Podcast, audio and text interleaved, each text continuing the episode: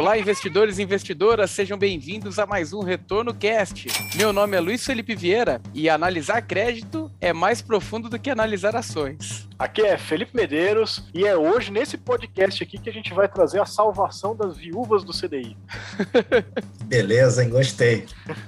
Olá, pessoal. Eu sou Leonardo Calisto e eu estou aqui para ensiná-los a como conectar investimentos ao crédito. Perfeito. E nesse episódio aqui, crédito estruturado, a salvação do juro real negativo, com Leonardo Calisto aí da Empírica. É, Leonardo, prazerzão aí bater esse papo contigo. Antes da gente entrar no primeiro bloco, eu queria que você falasse rapidamente quem é o Leonardo aí é, e quem é a Empírica rapidamente aí para os ouvintes que ainda não conhecem a estrutura de vocês. A Empírica que Legal. não é a Empíricos, né? Muito importante. Exato, exato. Você já, você já começou bem, Felipe. É, não confundir empírica com empíricos. É, nada contra eles, mas são empresas completamente diferentes. Né? Uma empresa de análise. Né? Bom, a empírica, começando pela própria empresa, né, ela é uma gestora de crédito estruturado. A gente vai explorar né, o que, que se trata exatamente crédito estruturado e de que forma que se diferencia de um crédito, de uma operação de crédito tradicional. A gente está fazendo 12 anos esse ano no mercado, eu sou um dos sócios fundadores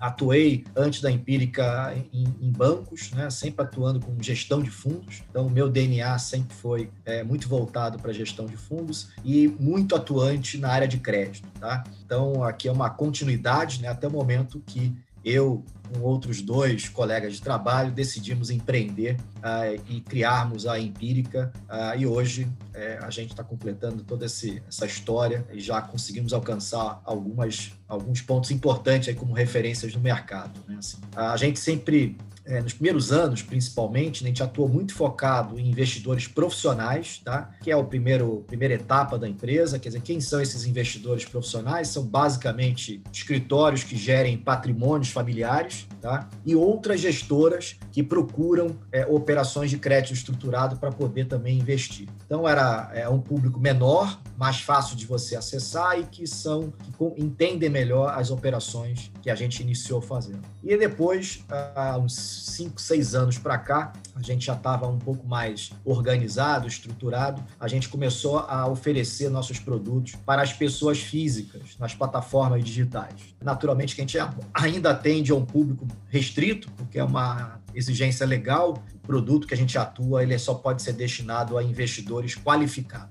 Né? Mas esse investidor qualificado está começando a ser revisto e flexibilizado. Então, vai ampliar bastante o leque aí de investidores. Thank you.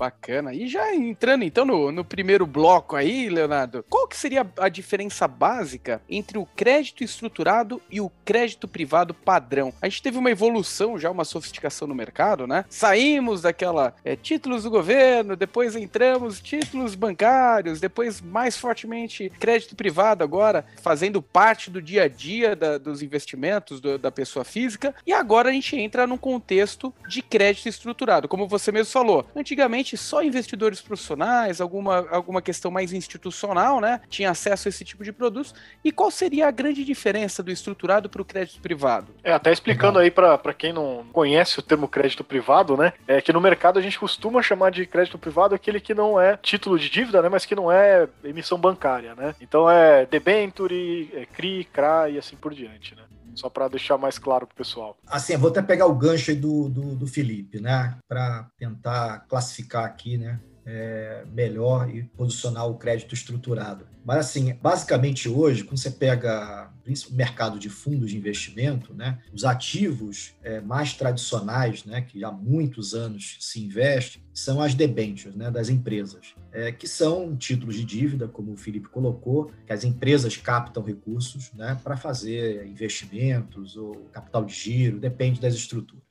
Então, eu eles trabalham com debêntures, eu trabalho com as notas promissórias, que é uma outra forma de dívida que as empresas atuam. Aqui são empresas não financeiras. Né? As empresas financeiras também têm os seus títulos, né, que captam, é, emitem dívida também. Né? É poucas pessoas param para pensar, mas quando compra um CDB de um banco, ele está emprestando dinheiro para o banco. Né? As pessoas não têm essa, essa noção. E empresas menores, como financeiras, é, têm as suas letras de câmbio, tá? É, então você tem lá um pool de títulos de dívida que são as emissões de crédito tradicionais, tá? As pessoas físicas dificilmente acessam, tá? Ou acessavam, né? Comprar uma debênture direta, né? Não existia isso, né? Hoje muito poucas pessoas acessam uma debênture direta ela compra via fundo de investimento. Né? O título mais conhecido e que as pessoas físicas sempre acessaram foram os CDBs de bancos. Isso aí já historicamente é muito bem utilizado. Qual é a grande questão aqui? Né? A gente está falando é, de operações de crédito que, na sua grande totalidade, a gente chama de crédito sem garantia. É um crédito clean, é um crédito corporativo. Então, eu compro um CDB de um banco, eu estou tomando o risco do banco. Se na data de vencimento daquele CDB o banco não pagar, eu acabou, eu não recebo, né? Ah, tem garantia do FGC e tal, mas aí você entra umas limitações né, é, de volume, do CPF, etc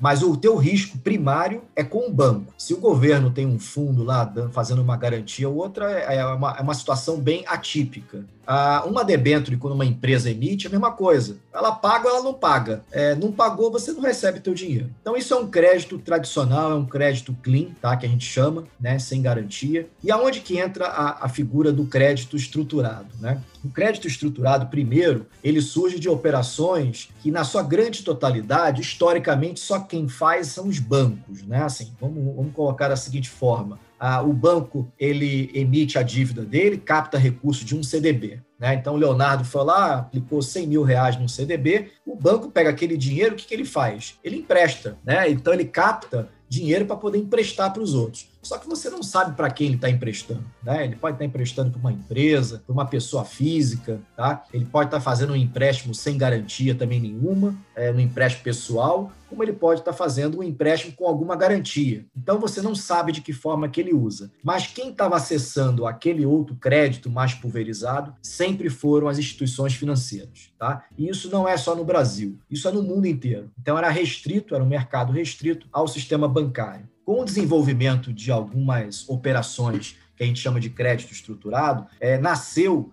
principalmente com um conceito que pode parecer complexo, mas ele é muito simples. É o conceito de securitização. E o que quer dizer isso? É, bancos é, pequenos, de médio porte, eles têm uma carteira de crédito que eles emprestaram para lá 10 mil pessoas físicas e que eles querem vender aquela carteira para alguém. Tá? Falar o seguinte: olha, eu originei, eu emprestei crédito, dei crédito para essas pessoas, mas só que eu preciso de liquidez, eu preciso gerar caixa para mim, eu banco, tá? Por algum motivo que não, não, não importa aqui. O que, que, ele fazia, né? Que a, foi, a, surgiu a, a, legislação né, permitindo isso, primeiro nos Estados Unidos, naturalmente. Aqui é, chegou década de 80, né, do século passado, né, 1980, alguma coisa assim, começaram as primeiras operações de securitização. Então, instituições que vendiam sua carteira, tá? Ele recebia um dinheiro por aquilo, naturalmente um valor bem abaixo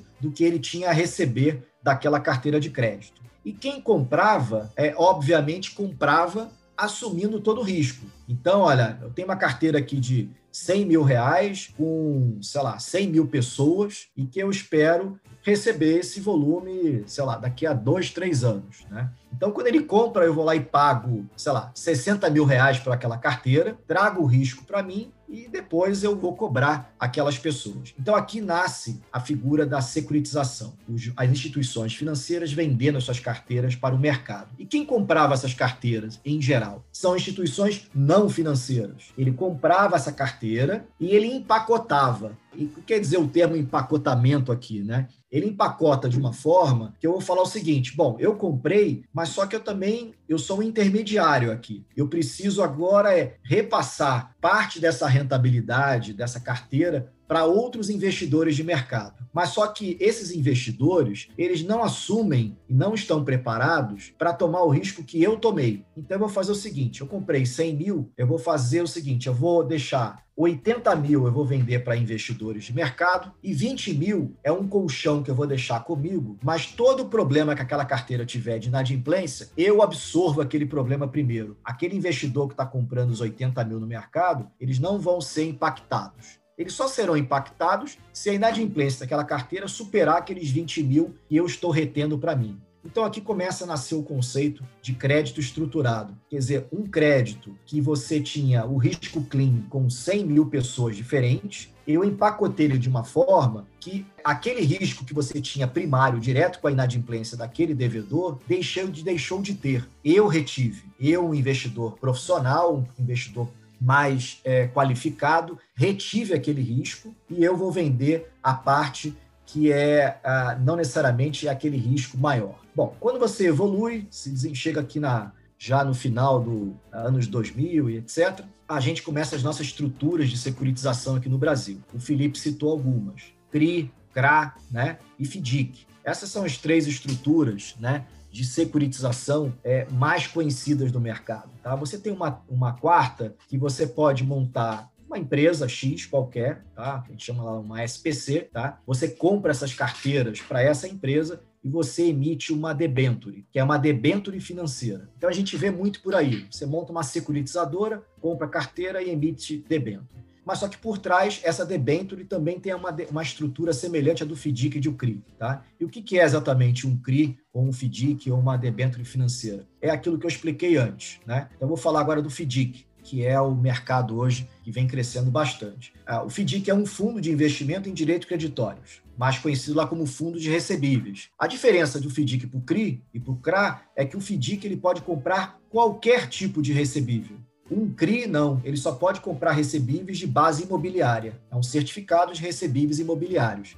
E o CRA é de agronegócio. O FDIC não. O FDIC eu posso comprar aquilo que o CRI compra, ele pode comprar o que o CRA compra, tá? E outras coisas quaisquer que você imaginar. Cartão de crédito, royalties da Petrobras, agora está surgindo, está na moda aí, né? Comprar uh, é, royalty, por exemplo, ou até antecipar shows né, de, de artistas, né? Estão surgindo vários fundos desse agora. Quer dizer, tudo que é um recebível que alguém tem direito, ele pode vender aquele recebível né, ele securitiza, ele vende por um valor menor do que ele tem a receber naturalmente, mas ele gera liquidez para ele na cabeça, né, imediato. Tá? E aí você estrutura aquilo de forma a oferecer é, para os investidores de mercado. É legal para entender toda essa, essa estrutura de como é o, o, funcionamento, né? o que diferencia um ativo do outro, e realmente o, o FDIC, precatórios, né? agora o precatório está tá em alta aí, né? são ativos que, que muitas vezes o investidor não tem, não tem acesso e passa a ter, né?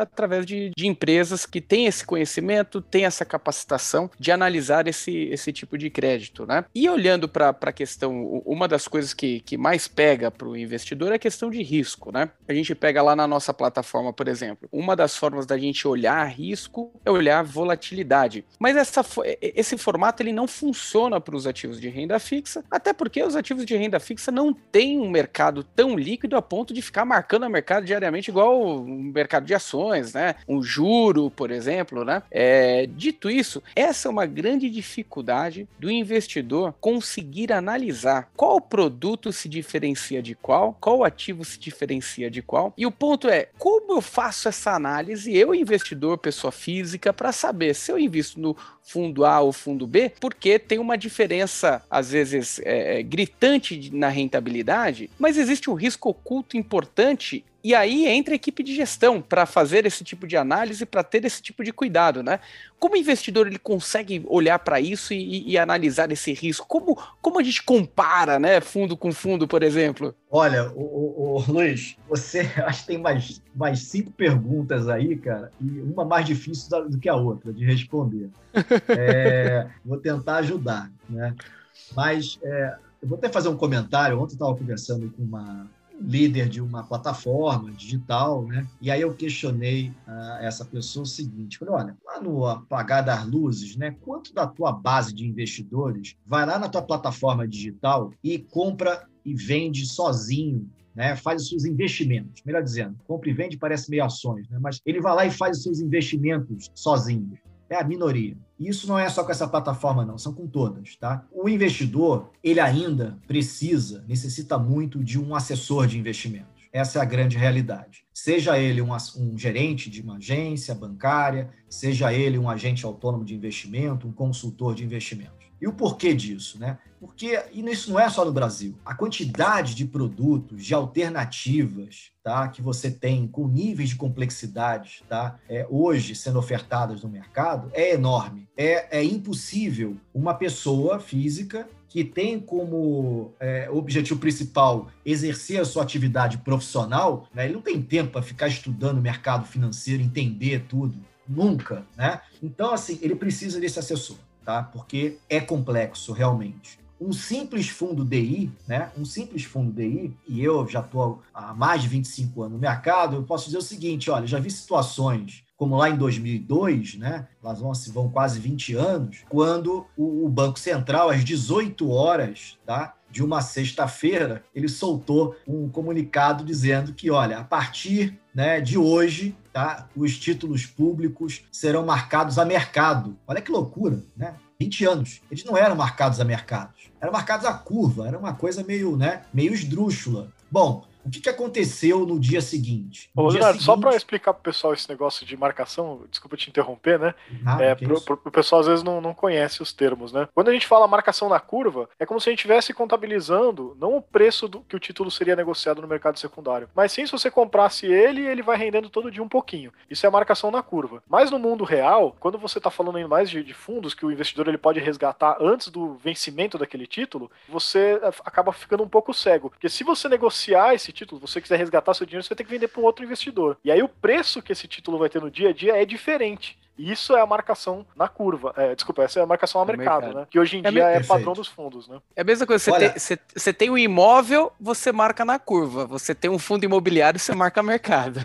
É, o imóvel você marca, inclusive, aquilo que você acha que vale, né? Exatamente. É, é pior ainda. Curva, né? É pior. É, nem na curva é. Ah, meu imóvel vale tanto. Falei assim, bonitão, você só vai saber quanto que ele vale na hora que você for vender, né? É verdade. É, mas eu, eu até gosto de usar um exemplo que eu prefiro, tá? Que é o CDB. Você compra um CDB num banco direto, você e, e, você compra um fundo que compra o mesmo CDB, a cota daquele fundo ele vai variar de uma forma que aquele CDB que você comprou direto do banco você não enxerga. É por que que varia? Porque na hora que você comprou o CDB do banco, daqui a um mês talvez aquele banco está com baita risco de quebra e eu tenho que precificar aquilo ao que, que é um valor real. Falou assim, cara, a chance desse banco me pagar esse CDB agora é muito menor do que antes. Então não vale aquilo que eu acho que valia antes, né? Só que o teu CDB que você comprou direto nada mudou. Você só vai saber no dia que vencer que você fala assim, caraca, não recebi, né? É, é você achava que valia aquilo que você pagou, né?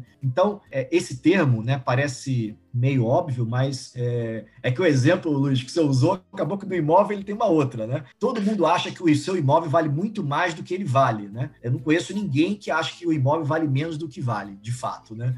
Mas voltando à, vaca fria, o que, que aconteceu no dia seguinte quando o Banco Central falou aquilo? Nos fundos DI, tá? Fundo DI. Bom, primeiro, fundo DI tinha posição em título pré-fixado em tese o fundo DI tinha que estar 100% pós-fixado, né? Não, mas descobriram, é, e grandes gestores, tá? De grandes bancos, etc. Bom, foi uma catástrofe. Eu lembro que o Banco ABN, que já não existe mais, então eu posso falar, mas o Banco ABN ele perdeu 50% do patrimônio sob gestão tá? em uma semana. Por quê? Porque o fundo DI dele deu cota negativa. Então, um dos pouquíssimos bancos que não tiveram problema foi o Citibank, que independente da exigência ou não, ele era tão criterioso com a marcação dos títulos dele, que ele já marcava a mercado usando um critério né, dele, mas que se aproximou muito depois da realidade de mercado. Então, ele não teve impacto. Tá? Então, assim, em suma, estou falando assim, até um fundo DI, que pode parecer extremamente simples, os nossos investidores não entendem.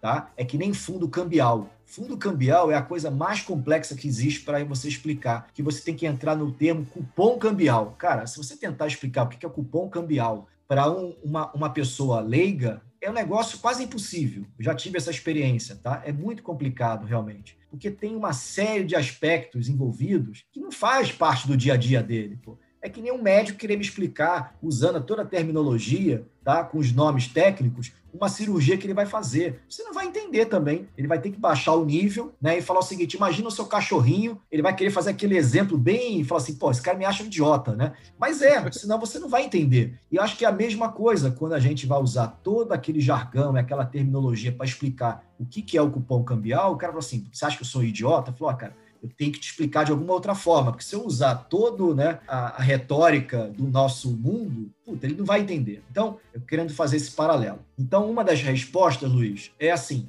é extremamente complexo, precisa de um assessor, ah, e muitas vezes até os assessores não estão 100% preparados, tá? Por isso que você já encontra assessores que são altamente especializados em determinado tipo de mercado e ele vende aquilo ali, porque é aquilo que ele entende. Então, aquilo que ele entende ele se sente mais confortável de vender. E você encontra outros assessores com outro, outro tipo de especialização. Aí você falou, desculpa, me perdi aqui das perguntas que você foi fazendo. Não, eu, não, eu falei da, da questão de, de como faria, por exemplo, uma comparação entre os fundos, né? Ah, tá, Pegar tá, dois de fundos risco, de, de distintos. Ah, é possível fazer uma comparação? Tem algum indicador que se olha? Ou teria que desmembrar a carteira ali, olhar exposição, olhar pulverização? Até motivo da minha frase inicial, né? É, que, que realmente analisar crédito muitas vezes é, tem, tem uma relação muito mais profunda de análise do que analisar ações, por exemplo, né? Mas é, é, é verdade. E, e, e acaba, isso acaba se traduzindo na dificuldade mesmo de analisar o risco.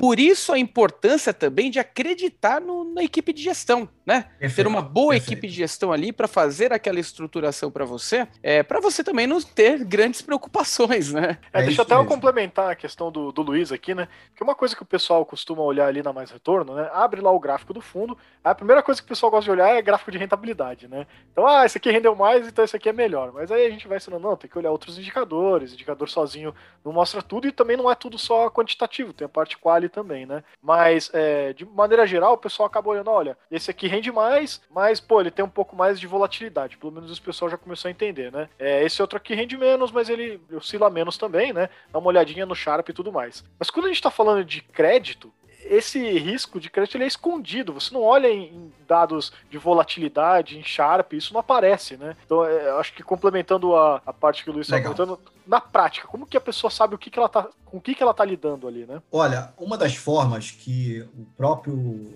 próprio mercado, né, via seu autorregulador, criou, via Ambima, foi criar, foi segmentar todos os tipos de produtos, de fundos de investimento. Tá? Vamos falar de fundos que fica mais fácil. Então é a primeira forma de falar o seguinte: ó, eu vou criar cada grupinho e naquele grupinho ali dentro você pelo menos consegue dar um pouco mais de segurança para o investidor que aquele grupo de produtos, dentro daquele sub, subclasse de, de categoria de produtos, eles são comparáveis. Você pode comparar, olha, a rentabilidade de um com a rentabilidade do outro versus a volatilidade, o quanto que a cota está oscilando com a com o outro. Então, essa foi uma forma. O que aconteceu é que você tem uma série de categorias.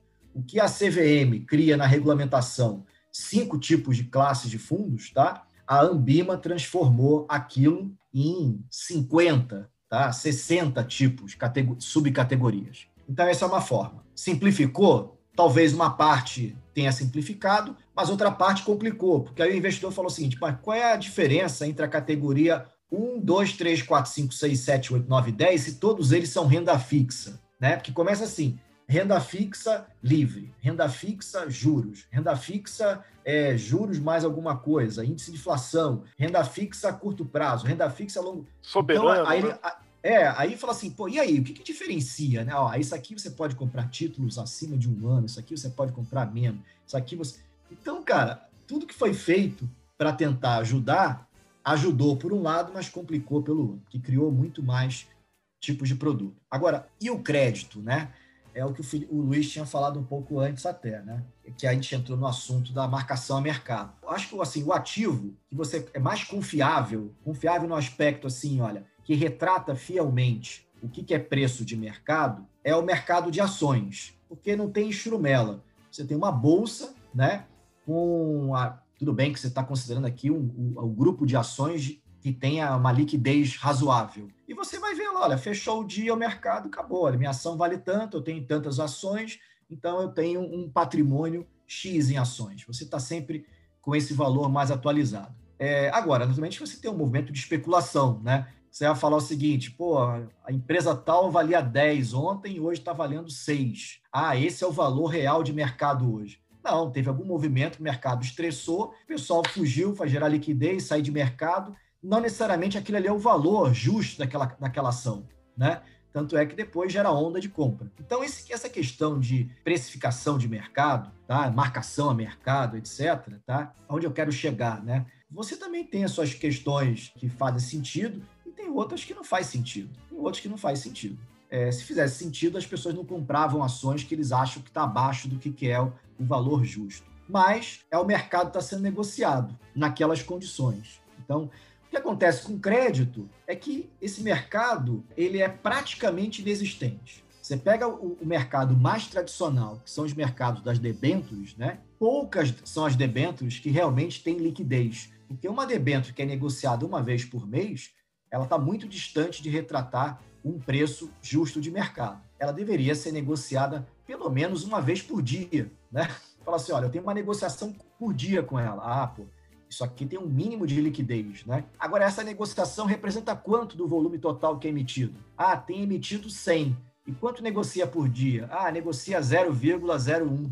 Isso aqui não é liquidez. Então você vê que tem uma série de aspectos aí envolvidos. Quando você entra no crédito estruturado, aí a coisa é, é pior assim 50 vezes, tá? Porque realmente é, eu posso dizer que ele é inexistente. Então, se ele é inexistente, hoje praticamente todo crédito estruturado é, ele está na curva. Então, você comprou um CRI né, que remunera IPCA mais 8, você vai lá marcar no fundo aquela curvinha lá todo dia, aquele valor, independente. Ah, aconteceu uma negociação hoje. Isso aí não retrata a realidade, porque ela passou 90 dias sem ninguém negociar nada. Então, é o por isso que dificulta. Por quê? Como você não marca mercado, né? É, por falta de mercado secundário, de, de liquidez, etc., a cota do fundo ela não oscila, né? Ou oscila marginalmente, porque tem despesa, tem, tem outras questõezinhas ali, mas é muito pouquinho. Então a pessoa olha a cota de um fundo com crédito estruturado e olha o outro que é renda fixa de debêntures, pô, debêntures deu cota negativo na virada do ano, no meio da crise, foi um pandemônio, porque estava negociando a mercado, né? E aí você fala assim, pô, esse fundo aqui de crédito estruturado, ele é muito melhor por causa disso. Não, ele até é melhor, tá? Agora eu estou defendendo aqui a, a, minha sardinha, né?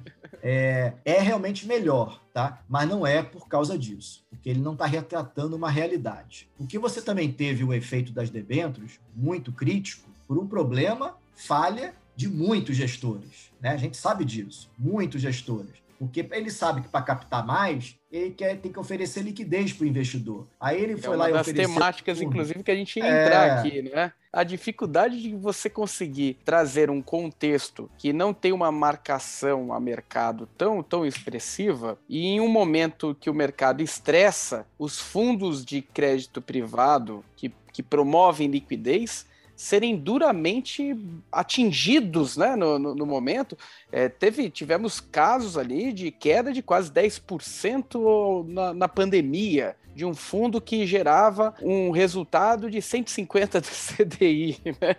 perdendo 10% né, na, na pandemia. Por quê? A liquidez obriga o cara ir lá vender a qualquer custo aquele, aquele título. É, agora, salvo engano, sendo uma vez que você vende um título aquele custo X, né? E se você tem mais daquele título, você vai ter que marcar esse título no teu fundo, né? Ou, ou tô errado nisso? Você então, é compra é... naquele valor ali, né? Direto. Ó, o que, o que a gente viu? Vou, vou pegar o exemplo nosso aqui né, a gente faz crédito estruturado. Só que a gente vende, a gente não vende cotas de FDIC para o mercado direto. A gente não acredita que é aquele ponto, fala assim, cara, esse cara nunca vai entender esse FDIC. O que, que a gente faz é, nós somos estruturadores e gestores tá, de crédito estruturado. Então, você tem que acreditar em mim. Eu sou o seu especialista. Eu sou mais especialista do que o seu assessor no que tange de crédito. É, essa deve ser a regra, né?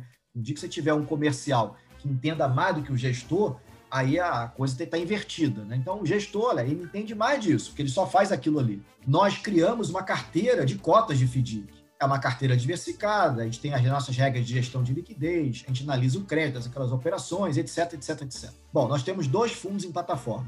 Um é D90, o outro é D120. O que é D90, quando nasceu, quando nós lançamos, a gente lançou ele com D180 até que nós diversificamos carteira, ativo, e diversificamos o pool de investidores, passivo. Diversificamos, isso demorou uns dois, dois anos e meio. A gente foi reduzir para 90. Vários distribuidores nossos chegaram e falaram assim: vamos fazer isso aqui, cara, pô, bombar, pô reduz isso aqui para D5, D10. Falei assim, nem sonhando, cara. Não vou bombar, você vai explodir a, a, a, empírica. Você vai explodir, porque o primeiro soluço que der no mercado, que a gente tiver um resgate, a gente não tem como gerar liquidez nisso, nesse prazo. Agora, D90 a gente consegue. É, e tá? vender a qualquer consegue... custo arrebenta a cota do fundo, né? Não tem, não tem jeito. Todos os investidores pagam o preço, então, mesmo os que ficarem, né? É. Os que ficarem são os que vão pagar o preço, principalmente, Mas... né? Porque você, como vê o movimento, o que acontece? Ainda mais que é um fundo D90, D120, D180, você não está vendo o que está acontecendo com o fundo, porque o cara solicita resgate hoje, só daqui a 90 dias que aquele resgate vai ser liquidado. Então imagina que numa janela de 90 dias, imagina se 50% das pessoas pediram resgate. 50%. Daqui a 90 dias, aqueles outros 50 que não pediram, falou assim: caraca, o que aconteceu com a cota acabou? Ah, porque eu tive que vender 50% do patrimônio para atender metade dos investidores, você ficou. Quem vai pagar a conta? Você. Porque quem saiu não está não tá pagando a conta. Então isso aí tá é. recebendo é, a venda do título ali, né? É, ele, ele que vai sofrer na cabeça. Bom, aí o, e aí é outro, né? Vira um bom momento para o cara entrar depois, né? Ele vai pegar a cota ali embaixo e aí ele vai depois capturar o que, que é o, a remuneração implícita da carteira que está lá. Né? Bom, resumo da ópera. A gente passou por uma crise, né? Tivemos lá março e abril volumes de resgate muito significativos, o mercado como um todo. O nosso fundo sofreu resgate ali em torno de 25%, tanto Lotus quanto Lotus IPCA, os dois fundos. Nós não tivemos um problema, nem de liquidez, não tivemos que fechar fundo para resgate, nada disso e não tivemos uma cota negativa. Nós, simplesmente com a nossa gestão de liquidez, a gente atendeu toda a liquidez necessária do fundo. Foi o maior teste que nós passamos do nosso modelo de gestão de liquidez.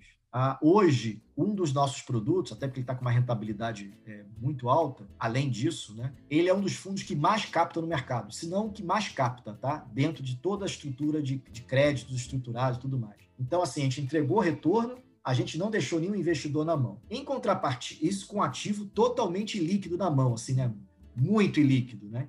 Em contrapartida, os fundos de debênture, que tinham muito mais liquidez do que a gente, muito mais liquidez, o que aconteceu? Ele pagava lá, o fundo pagava em D1, D1. Aí fala assim, bom, liquidez, mas liquidez para que volume? Uma coisa, você falou o seguinte, olha, eu consigo vender 10%. 10% da carteira eu aguento, né? Tipo, é, olha, eu consigo vender 10% da carteira. Falou assim, ah, tudo bem, bonitão, mas só que teve um movimento de estresse e o mercado inteiro sofreu resgate. A liquidez que tinha diária para uma debênture era você vender no máximo 10. Só que o mercado começou a vender 300. O que aconteceu? O preço despencou e os caras tomando cacetada. E ali vira uma bola de neve, porque o fundo sente imediatamente é a cota do dia seguinte, ele já está sentindo aquilo. Aí o investidor vê aquilo, aí ele acelera. Resgate. Resgate. Então fica um círculo vicioso. Praticamente é uma corrida aos vicioso. bancos, né? É, uma, é, é, uma, corrida. Os bancos quebram por causa disso, né? É. Vira Exatamente. uma corrida. É, primeiro, eu achei bem legal é, falar sobre esse cenário recente. Acho que é uma questão que muito investidor tem dúvida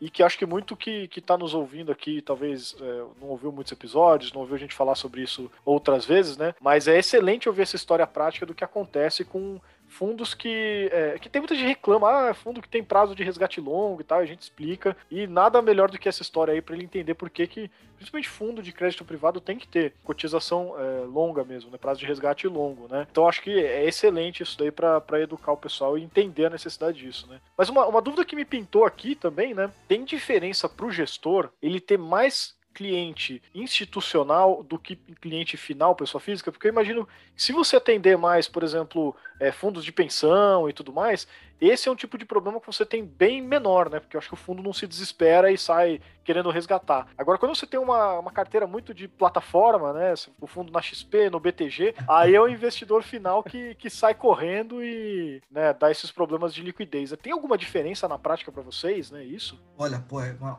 excelente pergunta, Felipe. Olha, cara, a gente teve vários vários aprendizados é, nessa, nessa crise. Né? A gente tinha muita preocupação de como é que ia ser a, a saída de investidores, pessoas físicas, de plataforma. Se a, uma área de produtos, por exemplo, de uma plataforma, ele dava um call de saída para todos os agentes autônomos, e se isso seria realmente um processo que poderia acontecer. Porque aí você fala assim, não, eu tenho 100 mil investidores, eu falo assim, ah, tudo bem, mas é 100 mil investidores de uma plataforma que se ele der um call de saída, aqueles 100 mil evaporam, né? Saia, viram pó. Então esse era um ponto que vai contra a pulverização da pessoa física, né? Então a, a gente ficava nessa dúvida. E a outra era a gente, naturalmente, confortável com aqueles investidores que eu vou chamar de profissionais, tá? Que são gestores de fundos que alocam no seu fundo, é, fundo de pensão a gente não tem essa experiência porque a gente não, não atua com fundo de pensão, é, com institucionais em geral a gente não atua, a gente só atua com gestores e, e gestão de, de, recursos de família, é, family office, multifamily office e tal. Então esses investidores profissionais, como é que eles se comportariam? E a gente, cara, por incrível que pareça, a gente teve experiência de gestores profissionais, tá? Que surtaram, surtaram, e, na verdade, não é que eles. É, aqui é uma reação em cadeia, né? Não é que ele surtou, é o cliente dele surtou. Só que o cliente dele tem milhões, né? E o cara virou para o gestor dele e falou assim: Não, eu quero zerar a posição nisso, e acabou. Então, ele, como intermediário, como gestor do patrimônio do cara, falou assim: Putz, eu tenho discricionariedade, mas o cara é o dono do dinheiro, né? Pô? O cara falou para zerar, eu tenho que zerar. E falou: ó, beleza, se der problema depois, ele, ele que deu a ordem.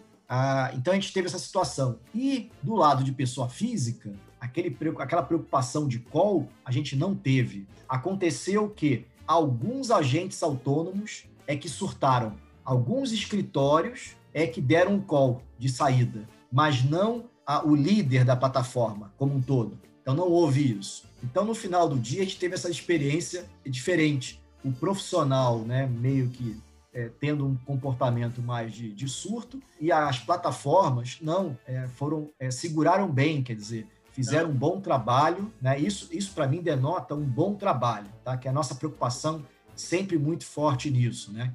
Como estão vendendo o nosso produto? Estão vendendo o nosso produto de forma correta, né? Porque a gente sabe que no cenário de estresse, se vendeu errado, ele vai ser o primeiro a sair. É, eu tenho a impressão ainda que talvez o institucional seja ainda mais tranquilo, né? Porque é, o, o, fundo de pensão lá, ele está pensando a longuíssimo prazo e o investidor final nem muitas vezes nem acompanha como é que tá o retorno do fundo, ele só está olhando ali quanto que vai cair na conta dele todo é, mês, né? E não se preocupa eu tanto. Eu concordo né? contigo, tá, Felipe? Assim, para a experiência que eu já tive lá atrás na minha carreira com fundo de pensão, com certeza eles não estão enxergando movimentos de curto prazo, tá? É, tem uma visão muito mais de longo prazo. Eu não tenho dúvida disso, tá? Eu só não, não tive essa experiência hoje, né? Porque a gente hoje não trabalha com eles. E eu queria aproveitar para introduzir um pouco do, do que seria o nosso segundo bloco aqui, que é um pouco da temática atual do, do mercado. É, só alguns dados. Se a gente pega a curva DI 26, o início do ano ela chegou a bater 6%, ou seja, o mercado enxergava que na média a gente teria uma Selic de 6%, Selic, CDI, mais ou menos na, na mesma média, né? É, de 6% até 2026. E essa curva já chegou a bater 10,24. Não, 10,27 chegou a bater. DI 26. Se a gente pegar as taxas do título público, né? É, o que a gente tinha até taxas de PCA mais 3 ponto alguma coisa alta, é, agora DI, o, o, o, Tesouro IPCA 26 pagando IPCA mais 4,40, o Tesouro IPCA 2035 pagando IPCA mais 4,60 e o 45 pagando também IPCA mais 4,60. Você enxerga que o mercado ele está precificando errado e gerando uma oportunidade agora. Por que, que eu digo isso? Se a gente pega pares nossos, até aqui, aqui na América Latina, a gente não vê um, um prêmio de risco acima de uma inflação tão grande quanto o nosso. Se a gente pega países desenvolvidos, igual Estados Unidos, muito menos, né? Prêmio de risco, às vezes, de, de 0,3 acima da inflação anual. Isso mostra que o mercado está precificando um risco exagerado aqui. A gente tem oportunidade, sim, de de, de estruturar alocações é, de maior de, de, prazos mais longos e ganhar mais com isso? Olha, é, a primeira pergunta é se o mercado está precificando errado, cai um pouco naquela questão de marcação que a gente estava falando. Você tem, naturalmente, é, sempre né, a ponta de especulação no mercado. Né? E a especulação aqui não é, um, não é uma questão negativa. Tá? É, o especulador ele é uma ponta importante para gerar liquidez no mercado, né? Ele é um tomador maior de risco, em geral. Tá? Ah, então, o, o, efeito, né, tem, muita, tem muito gestor e muitos investidores né, que é, fazem realmente, sabem ganhar dinheiro num mercado volátil, tá? num mercado E o mercado volátil é um mercado com incertezas, com riscos é, um pouco maiores, né? Eu diria com riscos maiores e algumas incertezas, né? É, então aí eles entram com mais força, né? Naturalmente, porque é aí que eles tradicionalmente gostam de operar, de gerir recursos, tá? Então a questão está marcando certo ou errado sempre tem essa componente, né? A gente quando olha mercado futuro assim como também bolsa de valores, né, índice de bolsa, a, a gente está, na verdade, é fazendo uma leitura de futuro, né, não é de presente. É quase como se fosse um termômetro, né, tirar a temperatura. E a gente sabe que, bom, já era sabido, né, que a gente vive, vive momentos de otimismo. Isso também tem um momento especulativo por trás nesse tipo de aposta. Ah, mas a gente sabe que a gente vai passar momentos de muita volatilidade, como a gente sempre passou né, em, em períodos pré-eleitorais, principalmente no Brasil. Qualquer período se aproxima do período eleitoral, no Brasil sempre é motivo de volatilidade, porque a gente ainda tem muita é, instabilidade e incerteza em relação aos caminhos políticos, etc. Ah, só olhar para trás, né? Então, estou falando tudo isso assim, está marcando certo ou errado? Falei, olha, aí é uma visão bem particular, né? Eu acho que tem um, um certo exagero, tá? Eu não tenho dúvida que tem um certo exagero. Agora, eu posso estar achando que é um certo exagero hoje e amanhã falar, putz, eu acho que o mercado estava até sendo conservador. Mas eu acho Quebrou, que assim, tem, tem um... precatórios explodiu, é, teto de assim, gastos aí. Então, a gente tem muita fragilidade, né? Agora, a, eu sou eu sou um pouco cético. É, eu brinco às vezes, né? Graças a Deus que minha formação não é em economia, né? Eu sou engenheiro, porque talvez te dá alguma lucidez, né? É, para algumas tomadas de decisão. Porque a gente está muito conectado com a economia real, tá? A empírica, ela respira a economia real. O que está acontecendo lá, cara, com a curva de juros, essa volatilidade, entendeu? Que os gestores estão operando o futuro tal. Cara, no final do dia, todo dia tem gente tomando crédito para pagar, entendeu? Cumprir suas necessidades. Tem gente ficando inadimplente. Tem gente que está inadimplente e não vai pagar nunca, e não é por causa da taxa de juros, tá? É porque ele já tomou é, conseguiu passar pelo filtro e ele é mal pagador mesmo. E tem aquele que vai, mesmo desempregado, vai pagar. É, então, assim, o mundo real, que é o lado da microeconomia, que pouco se fala nesse país, né, é o que a gente respira. É comportamental, né, uma série de coisas. Entender o pequeno empresário, né, a necessidade do, do dinheiro, né, enxergar o lado empreendedor dele. Então, estou falando isso porque esse aqui é o nosso mundo. Tá? É, o mundo de trabalhar, ganhar dinheiro em cima de curva de juros, ganhar dinheiro em cima de expectativas, tá? Não é a nossa realidade é, e não é à toa porque a gente se chama empírica. A gente, a, o, o, a gente valoriza muito a, esse lado empírico e o, o, que a gente sente de termômetro real andando na rua, na economia, e, e não ficando é, baseados única e exclusivamente com modelos matemáticos e tentando apertar botão e achar que vai fazer dinheiro. Então, estou falando, estou pontuando isso, porque tem uma componente é um pouco cética muitas vezes, é só você ver que tem, você fala com seis economistas e cada um vai falar uma coisa, né? E todos eles vão ter bons argumentos para uh, defender a opinião deles. E sempre o governo está fazendo coisa errada. É, Mais ou menos, for... né? É, é não, não, é assim. Não estou entrando no mérito aqui do se está fazendo ou não está, entendeu? Eu estou falando o seguinte: os economistas que estão fora estão sempre criticando o economista que está dentro. E quando eles. Mas só que não falam o que fariam, né? Só falam o que está fazendo errado. Né? Ah, isso aí está fazendo errado, está fazendo isso e tal. Então, é, mas isso aqui não é aqui só, não, né? Em qualquer lugar. Então, é, isso tudo interfere na sua pergunta. Eu acho que tem exagero, sim. As pessoas, pouca visão de microeconomia, pouca visão do que está acontecendo de fato. A gente também se deparou com uma crise que a gente nunca tinha se deparado, pelo menos todas as gerações que estão vivendo hoje nunca se depararam com uma crise é, sanitária que impactou toda a cadeia de, de suprimentos mundial. Então, a gente é, se deparou com isso. Há seis meses atrás, os economistas falavam coisas completamente diferentes estão falando hoje, completamente diferentes, o oposto até, é muito em função disso, né? Faltou talvez um pouco de andar na rua e respirar um pouco da, da, da realidade do dia a dia, lembrando, tá? Nós estamos falando de Brasil, eu não sei exatamente quantos é, qual é a nossa população, mas deve estar em torno de uns 215, 220 milhões de pessoas, né? Em que o nosso mundo aqui de investimentos, tá? A gente está pegando, cara, uma parcela ínfima, ínfima. E é aquela turminha ali de cima é que fala de macroeconomia, né? Quer falar de macroeconomia. Agora, cara, 170 milhões de pessoas estão se virando nos 30 lá. Se ele está tomando um empréstimo, as pessoas perguntam assim: vai aumentar a Selic para 7. O que, que vai acontecer com o crédito na ponta final? Depende. Para Vale do Rio Doce, vai mexer 0, alguma coisa, aquilo mexe no resultado dele. Uma puta importância. Para pequena e média empresa, a Selic ter ido para 7, cara, o empréstimo dele já é 4% ao mês, 3% ao mês. Ah, virou 3,1. Isso não faz a menor diferença para ele.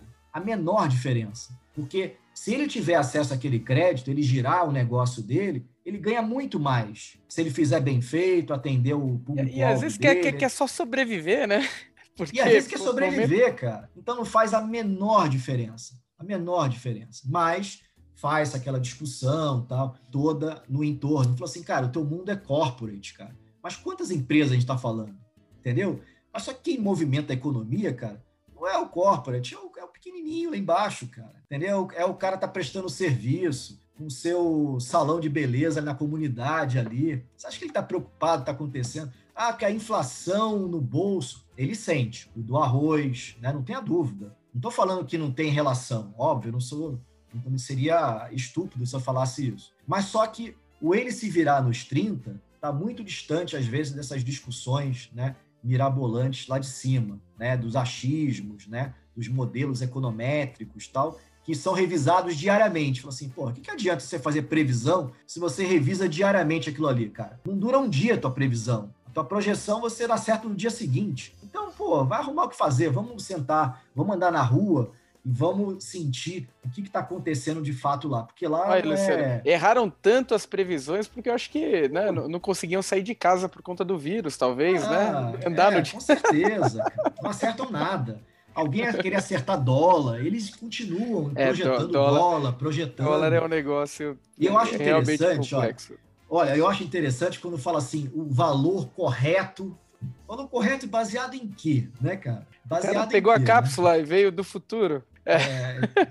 E mesmo assim, se ele veio do futuro e, e, trouxe mais tendência agora no presente, muda completamente o cenário lá na frente, né? O termômetro é completamente diferente. E, e eu queria. Você chegou a abordar, Luciano, o, o, os, os fundos de vocês, né?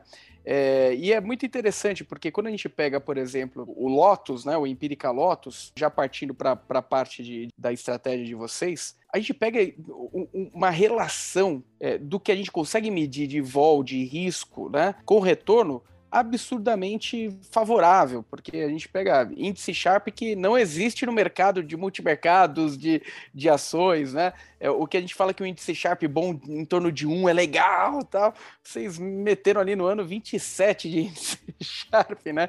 Para aí corroborando para aquilo que você falou, né? Sempre tá alinhado com o gestor, porque você que está sentindo a variação dos ativos que estão dentro do portfólio. Não é o cliente aplicando na carteira aqui que vai conseguir medir isso, não tem nem como medir, né? Agora você que está sentindo isso.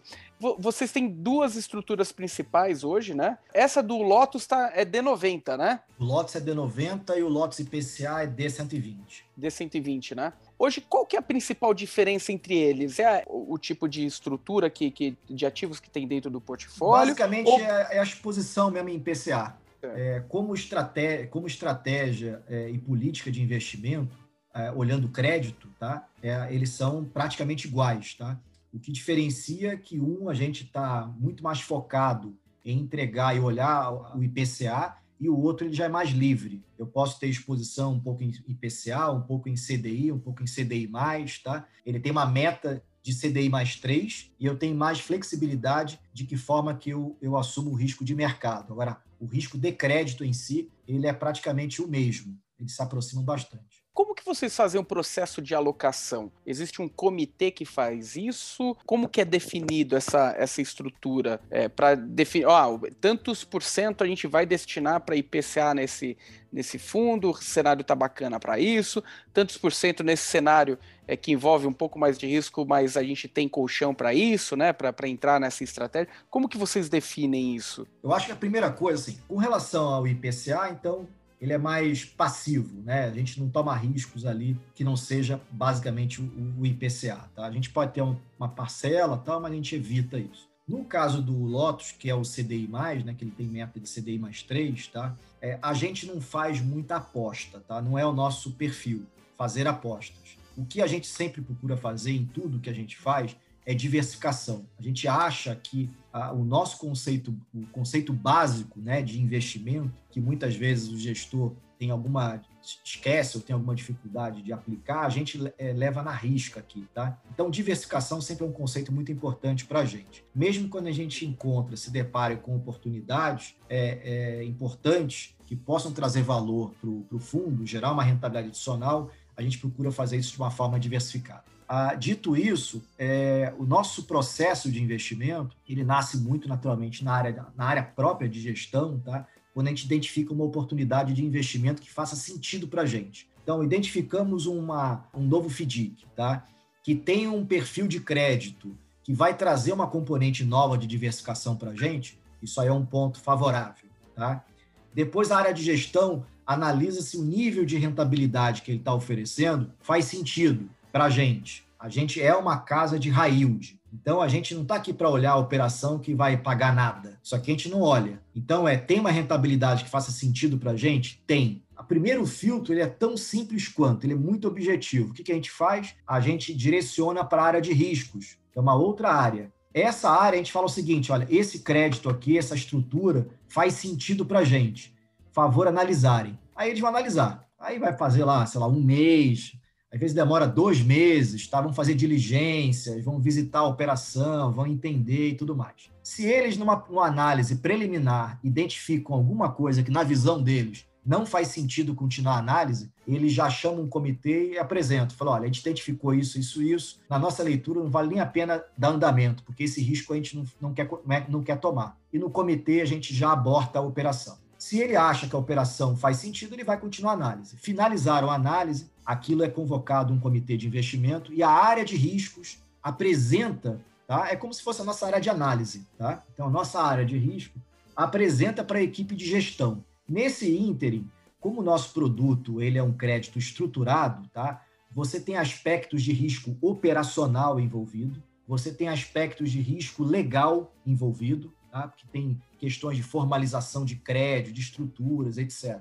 Então, a área de riscos, além de consultar durante o curso da análise deles as outras áreas da empresa, vai lá consultar nossa área de, de, de advogado, nossa área de operacional, etc., é convocado para o comitê de investimento, que é uma coisa que não existe numa asset, tá?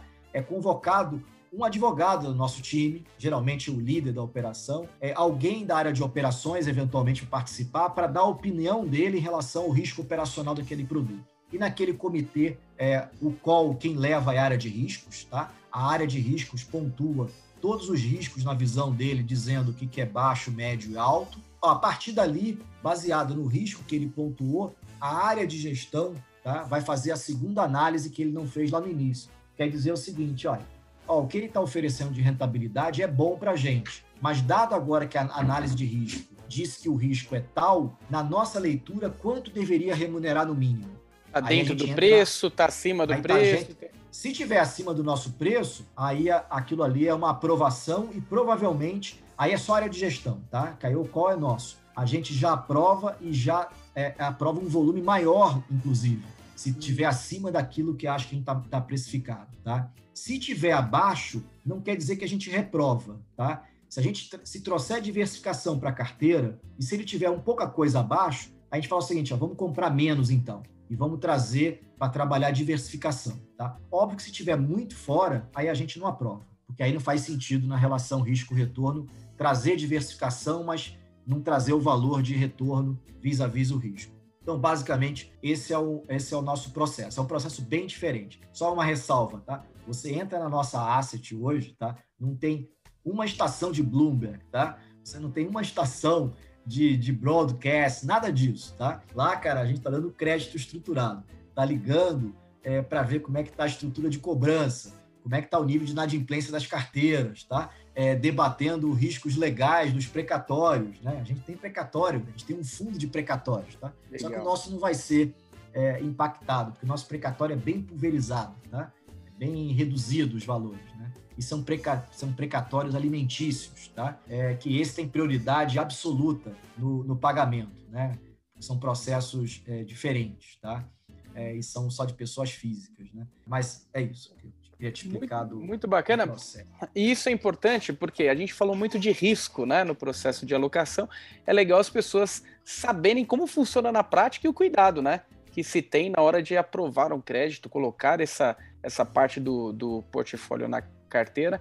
É, e essa questão ela, ela precisa ser levantada até para que é, a, as pessoas consigam definir né, que proporção do patrimônio destinar para esse tipo de investimento. O que é importante deixar claro é que é um investimento que está cada vez mais acessível, é um portfólio que veio para ficar, o que antes os, os multimilionários apenas tinham acesso, é agora outros investidores passam a ter acesso e é uma boa fonte de diversificação uma boa remuneração. Tá aí o, os motivos, né? Com, com, uma equipe altamente qualificada, analisando muito bem o crédito é, e oferecendo mais retorno ali para os investidores.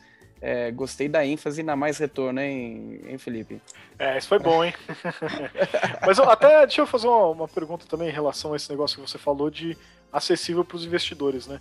Eu sei que o, o, propósito de vocês é realmente conseguir é, buscar essa rentabilidade superior através desse tipo de, de investimento que você explicou, né? É, mas a regulação ainda é meio. tem essa coisa de ah, investidor qualificado e tal, que é bem questionável, né? Aquela coisa de sempre o Estado querer ser babá de todo mundo, o que, que o pessoal faz com o próprio dinheiro, né? É, enquanto isso, tem um monte de pirâmide aí que ninguém faz nada, né? Mas enfim, é, tirando essa parte da crítica aí, né? Vocês pensam em ter, porque acho que a regulação para qualificado tem um limite, por exemplo, que você pode ter alocado em FDIC, né? Sei lá, 20% do fundo é, tem que é, no máximo tem FDIC para ser para investidor geral, né? Vocês têm algum intuito, apesar de fugir um pouco do escopo de vocês, né, de ter algum fundo um pouquinho mais light para poder ter acesso a todo mundo? Então, sei lá, teria 20% de FDIC e 80 de título público, mas só para poder dar acesso a esse pessoal também ou foge demais do modelo de vocês, né? Legal. Felipe, eu acho que você é um candidato aí para a nossa área de produtos, tá? Você falou, ó, o 2080, o 2080 aí de título público, né? Esse é, o, é da onde nasce, né? O, nós temos, respondendo a você, temos sim um desejo nosso antigo, tá? De, de acessar os investidores em geral, né? E não apenas os qualificados. É, até porque a gente acha que tem, puta, a gente consegue agregar bastante valor, né? Assim, a gente tá, tem entregue resultado e a gente mereceria acessar esse novo investidor e o investidor mereceria também acessar um pouco dos nossos produtos. A, a, grande, a grande questão aí, você falou assim, ah, foge muito, né? Comprar 80 título público e 20 de FDIC, né? A, a gente está encontrando é, hoje, como a gente cresceu bastante, né? Obviamente, quando a gente pensou nisso há seis anos atrás, a gente não conseguia viabilizar, né? A indústria também não permitia, tinha pouco volume de crédito que atendesse, que atendia a, a, aos nossos critérios como o mercado se desenvolveu e a gente também cresceu bastante, a gente hoje consegue já enxergar uma luz no final do túnel para colocar um produto desse na, na, rua, tá? E que não necessariamente vai ser 20 de FDIC e 80 de título público, tá? Mas é, o 80 de público, talvez a gente trabalhe com alguma outra componente de crédito aqui que faça sentido, ah, estruturado, tá? Não vamos, nosso objetivo não é fugir do estruturado, o nosso diferencial vai estar sempre aí, tá? Uh, e eu acho que até o final do ano a gente vai ter esse produto já. Espero lançar aí para o início do ano que vem. Olha Muito aí, bom, ó, legal. Já, já... E aí é para entrar fez, no mercado, fez, fez ó, o Leonardo reais, trazer cara. spoiler. É, fez o Leonardo é... trazer spoiler aí, hein, Felipe?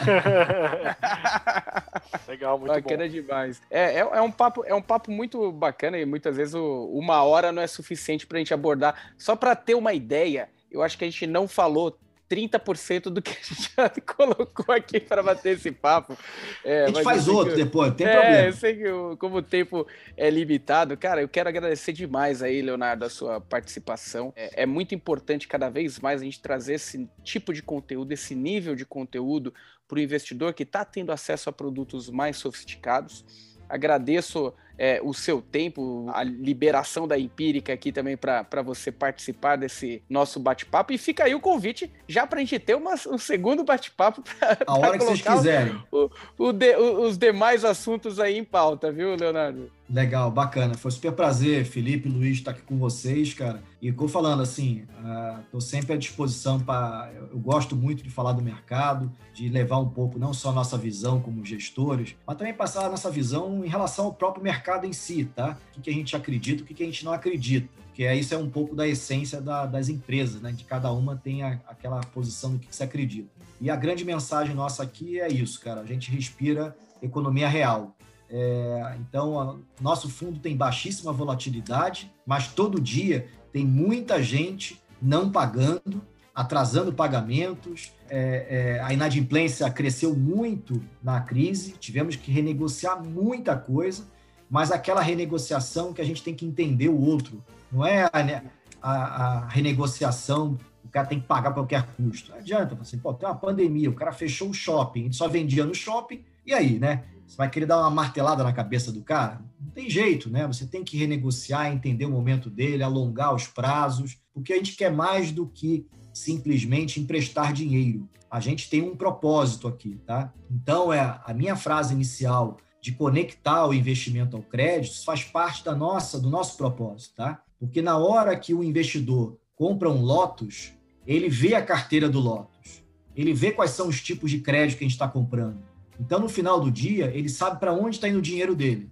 Está dando crédito para pequenas e médias empresas, está tá financiando funcionários de condomínio, tá? que são os MacGyvers, que precisam de um dinheiro para poder comprar uma caixa de ferramenta, está financiando operações de empréstimo pessoal clean, de gente que é, no máximo que ele tem é uma conta bancária, mas não tem relacionamento bancário nenhum, porque o banco não oferece nada para ele. Então, é impacto na veia da economia, tá? É na veia. Então, esse é um propósito que a gente tem. E para isso, você precisa entender a ponta. Não é simplesmente prestar e querer cobrar e botar o cara no Serasa, entendeu? Não é isso, né? É Óbvio que tem a turma lá de baixo que está tomando crédito, que às vezes está fazendo de má fé, faz parte, mas é a minoria, né? É a grande minoria. A grande maioria está, na verdade, tentando produzir, gerar emprego, resolver o problema de fluxo de caixa dele, porque puta, perdeu o emprego, precisa pagar alguma coisa, é, e etc, etc, etc. Então, é, eu queria frisar esse nosso propósito, porque a gente respira isso aí, tá? Mais do que está acontecendo com as grandes empresas, né? Esses aí, cara, sempre vai ter alguém dando a mão. Você conhece aquele ditado? Olha, você quer tomar crédito? Então vai ser grande, cara. E se você for grande tomar crédito, ninguém vai deixar você quebrar. O pequeno, meu amigo, te joga na vala. A gente não faz isso. A gente não faz isso. Não é o nosso propósito. A gente, com os nossos parceiros, né? Porque a gente não faz a originação direta. A gente sempre tem parceiros nossos fazendo as operações, tá? Na ponta final. É, esses são os negócios deles, né? Creditas, Noverde, A55, Bis Capital, Insole, são operações aqui de fintechs, tá?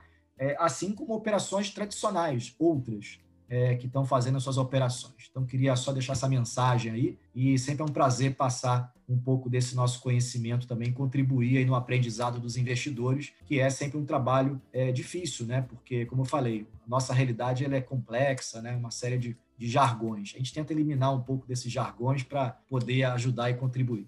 Pô, bacana demais aí, agradeço demais a sua participação aí, Leonardo. E obrigado vocês que nos ouviram até aqui. E se te ficou alguma dúvida, alguma crítica, alguma sugestão, mande pra gente aí no retornocast@maisretorno.com. Obrigado, pessoal, até a próxima. Valeu, Valeu obrigado, pessoal, abraço. Valeu. Tchau, tchau.